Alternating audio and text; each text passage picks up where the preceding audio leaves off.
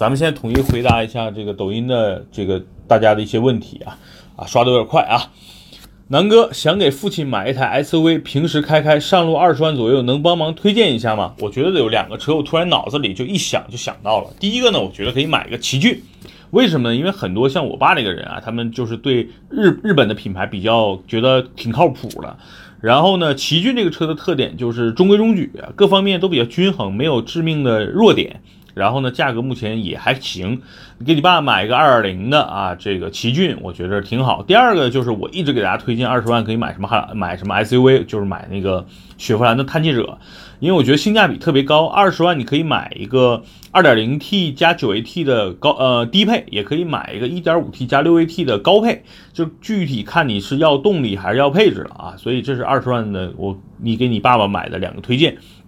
我个人觉得，可能老人家对这个，呃，自吸日产啊，就是这个天籁啊，说错了，奇骏可能会更加喜欢。可能对探界者，因为可能偏年轻一点，偏运动一点，可能年轻人可能更喜欢一点，好吧？啊，OK，这是第一个问题。第二个呢，就是撼路者给说说吧，谢谢了，马上准备买了。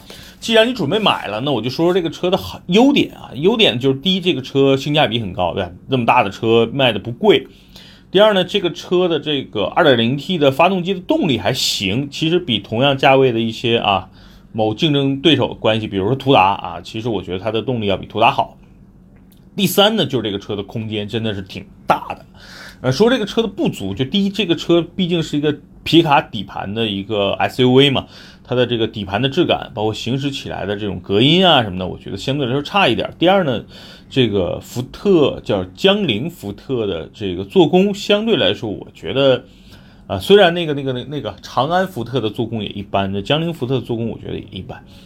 呃，总体来说吧，我觉得这个车值得买，因为我们公司楼底下就是我们我们在五楼嘛，我们四楼一个兄弟买了一个这个车，开了半年了。总的总体来说，他觉得就是他的问题就觉得，哎，这车稍微就是底盘没有他平时以前开的那个 RAV4 舒服，但是空间大，然后他改装了一下前脸，还挺好看的。所以你喜欢撼路者的兄弟，基本上就是为了这个车大，然后加上这个造型比较虎实，像南哥一样的身材，对吧？所以我觉得喜欢就买啊。然后这个问题我突然刷到了，红星照我去搬砖，南哥傲虎能买吗？我个人觉得现在你要买的话，买二手不要买新车，为什么啊？新车傲虎很贵，然后傲虎在美国卖的就很便宜。傲虎有哪个特点？第一，这个车是一个跨界车，实际上它是一个呃旅行版的森林人。呃，但是它比旅旅比森林人空间大很多，然后整个车的造型我很喜欢啊。这个车有几个特点，第一，平水平对置发动机啊，吹了好多年，但是实际上现在没有什么吹的资本了。就是前几年大家觉得啊，水平对置发动机很牛逼，人家都已经涡轮增压了，对吧？你你还水平对置，然后对吧？这几年也没什么改进，所以前几年水平对置是一个卖点，现在不是了。第二呢，这个车这个呃四驱啊，确实四驱系统，我觉得斯巴鲁这个还是不错的，所以呢。呃，总结就是这个车空间很大，然后呢比较另类，有个性，空间很好，有一定的通过能力，但是不能越野啊。所以这个车要买的话，买二手车更合适，买新车不合适啊，很贵啊，不合呃售后保养还是比较贵的，好吧？南哥能不能推荐一款比较均衡的硬派越野车，平时就跑跑工地，走走乡下路，价格不限，不限啊？那你不限奔驰大 G 怎么样？啊，开玩笑啊，啊，如果说，呃，你平时均衡嘛，对吧？越野，然后平时跑跑工地，哎呀，怎么说呢？我觉得三十多万呢，可以给你推荐帕杰罗啊，V 九七，现在三点八的啊，昨天刚给大家发的抖音，这个车我觉得性价比很高，现在三十多万，对吧？三点八 V 六的发动机，超选四驱系统，对吧？两把锁，我觉得是可以的啊。第二呢，就是途乐，你下工地嘛，对吧？途乐这车通过性比较强。我觉得可以啊，呃，所以呢，就这俩车吧，你选一选。如果你觉得预算低了啊，你可以告诉我，那我就推荐你奔驰大 G 了啊，啊，或者陆巡了。南哥，奥迪 A 五怎么样啊？A 五来来来来来来来，可以，大家大家可以看一下佩佩啊。干嘛？啊，我们的佩佩同学呢，就对 A 五特别喜欢，为什么呢？就觉得好看，就是他没有开过奥迪车的情况下，然后都没有坐过 A 五的情况下，他就想买啊。啊，这就是 A 五的这个车的特点，就是好看。是目前我觉得奥迪轿车里边真的是最好看的，因为 A 七看看惯了，A 七换代了马上，而且老 A 七看习惯了也没那么好看了。所以目前我觉得奥迪轿车里边最好看的就是 A 五。所以大部分人问 A 五的车主，就准车主都是图它的颜值对吧？所以喜欢就买。A7 最漂亮是以前 A7 最漂亮，现在我觉得目前的 A5 是挺好看的啊啊！说说很多人问途达，那说说呗。途达其实各方面其实还是一个不错的车。我为什么当时反感它？就刚上市的时候，就是因为它当时主打的那个广告啊，他说我便宜，我觉得这是不对的啊。你看一下，真正途达想要越野的情况，就得买顶配，对吧？顶配当时的价格可可不便宜啊，对吧？所以呢，我觉得就是如果大家日常用，就就觉得哎，日产品质挺可靠，然后呢，日产各个方面的呃维修保养也不贵，然后呢，途达现在又。这个满天遍地的广告，所以呢，我觉得如果大家不越野，就想买一个空间大一点的这个类似这种途达这种车，去买没问题啊，不用买那个顶配。你不越野的话，四不四驱都不重要，就买一个这个车，我觉得就行了啊，花二十万以内落地。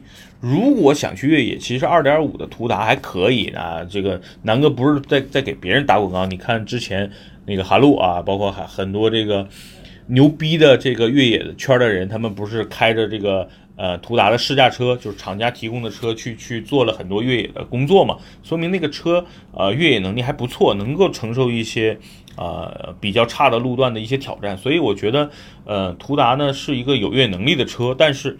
那个车动力确实是一个它的呃软肋啊，就是二点五升的那个四缸发动机，你放在天籁上都不觉得那个车动力有多好，你放在奇骏上也觉得奇骏挺肉的，所以你放在途达上更是我觉得，就是你心如果心态比较平和，正常就是平时开车也比较喜欢开慢车的话，没问题。如果你开惯了涡轮增压，比如你开惯帕特、迈腾，你再开那个车就没法开了。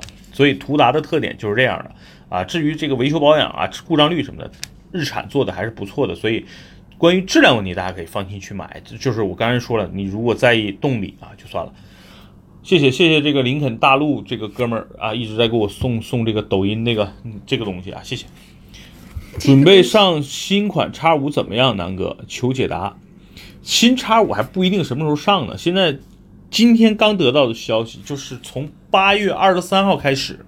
所有的叉四、叉五、叉六的关税，美国因为这些车都是从北美进口的，基本都是美国啊，又恢复到了百分之六十五，所以这个车的价格从目前你看现在啊，整个叉五价格很便宜啊，叉四、叉五、叉六，尤其叉五、叉六目前在天津港六十多万，三点零 T 的，然后中规四 S 店差不多也就七十多万能买到叉五，如果你要买，赶紧现在去买老款，趁着现在便宜。